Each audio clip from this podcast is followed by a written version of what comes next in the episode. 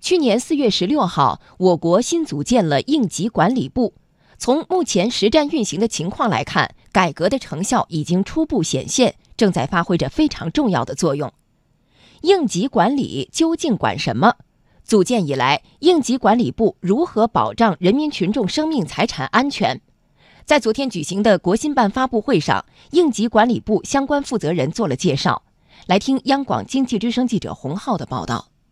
新组建的应急管理部整合了原来十一个部门的十三项应急救援职责，以及五个国家指挥协调机构的职责。目前，应急管理部已经完成了所有机构和人员转移，应急救援力量体系加快形成。应急管理部副部长郑国光说：“应急救援在某种程度上就是和时间赛跑，应急机制是关键。应急管理部成立之后，立即组织制定了各个灾种的应急的预案和工作的方案，全体人员就进入了应急的状态。部党组成员轮流值班，二十四小时值班在岗。每一次重大自然灾害，都是在第一时间启动应急响应，第一时间。”派出应急救援队伍，同时我们把每一次应急响应都叫做实战演练，来逐步的磨合完善我们应急处置的方案和措施。安全生产事关人民群众生命财产安全。据了解，二零一八年我国事故总量较大事故和重特大事故实现了三个下降。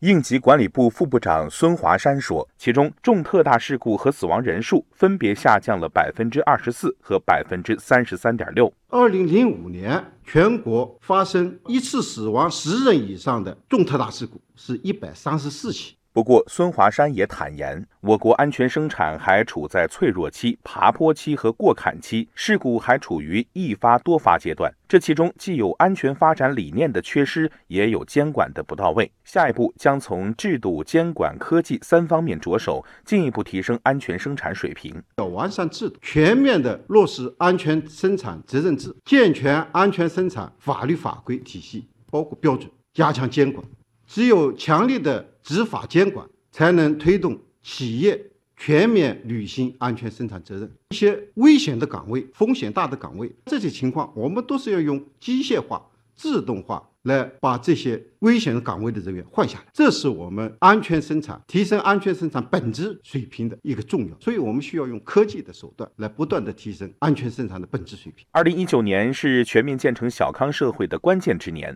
做好“三农”工作至关重要。推动应急管理基础工作向农村延伸，被看作是保障农业生产的关键。郑国光说：“为此，应急管理部在加大防灾、减灾、救灾知识的科普宣传，强化农村救援物资储备的基础上，将继续加强农村基层的防灾减灾体系建设，包括建立农村灾害信息员的队伍。我们有七十多万的信息员队伍，第一时间能够帮助他们灾害出现的一个互救自救能力，组织群众转移安置。”因为中国很大，而农村的情况也很复杂，所以我们今年按照中央的部署要求，要加大对农村自然灾害风险的调查、排查、评估，把强化农村基础的自然灾害防治能力放到更加重要的位置，确保中央“三农”政策能够